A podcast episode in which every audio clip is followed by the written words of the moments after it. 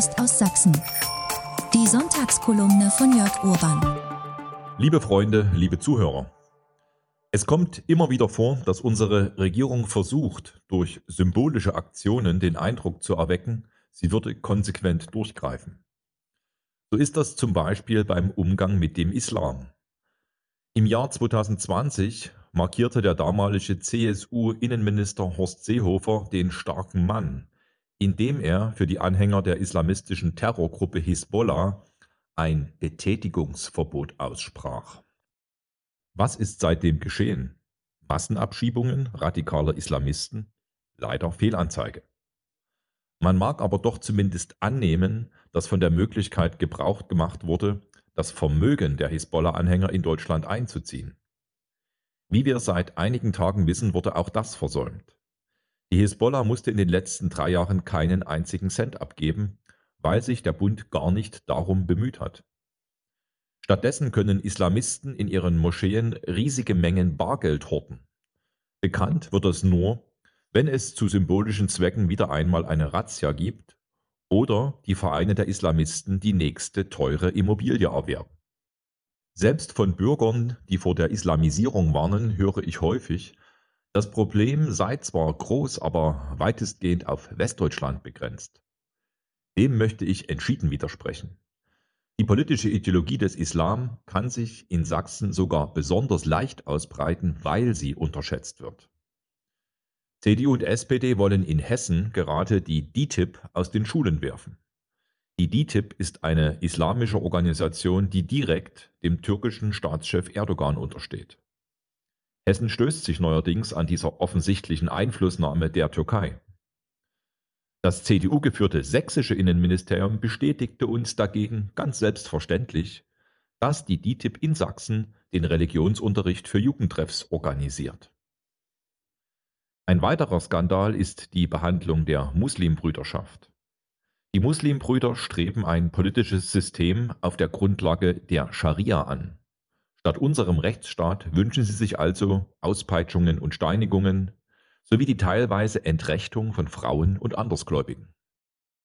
Und wie reagiert die Regierung Kretschmer nun auf diese Demokratiefeinde?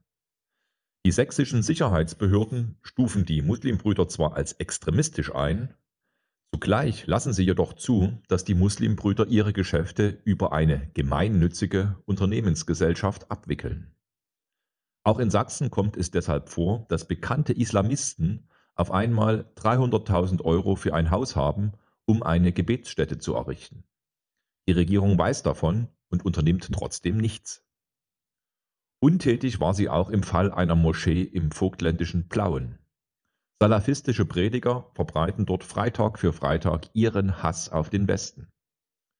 Bis zu 250 Moslems hörten ihnen zu. Eingegriffen wurde erst, als immer mehr von ihnen mit der Terrorgruppe des Islamischen Staates sympathisierten. Dass der Imam in Plauen Mitglied des Islamischen Staates war, reichte für den damaligen CDU-Innenminister nicht aus, um die Polizei sofort loszuschicken, den Mann festzunehmen und ihn auszuweisen.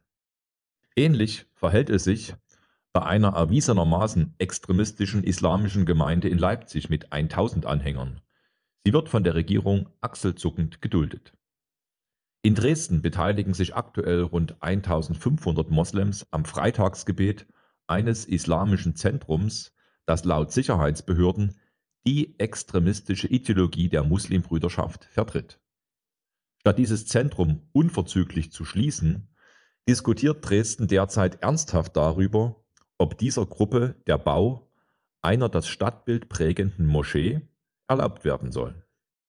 Auch Leipzig soll im Stadtteil Gohlis eine Großmoschee mit einem 14 Meter hohen Minarett bekommen. Zuletzt hieß es, mit dem Bau der Moschee wolle man noch in diesem Jahr beginnen. Ich kann Ihnen versprechen, dass wir dagegen, wie in unserem Regierungsprogramm von 2019 festgehalten, vehementen Widerstand leisten werden. Moscheen in Sachsen mit riesigen Minaretten sind inakzeptabel, insbesondere wenn Anhaltspunkte für radikal-islamistische Bestrebungen vorliegen. In anderen Staaten ist die Islamdiskussion schon weiter als in Deutschland. Die Schweiz, Belgien, Frankreich, Österreich und Dänemark haben sich daher für ein Burka-Verbot entschieden. Das fordern auch wir. Es darf aber nicht nur bei symbolischen Verboten bleiben. Wer A sagt, muss auch B sagen.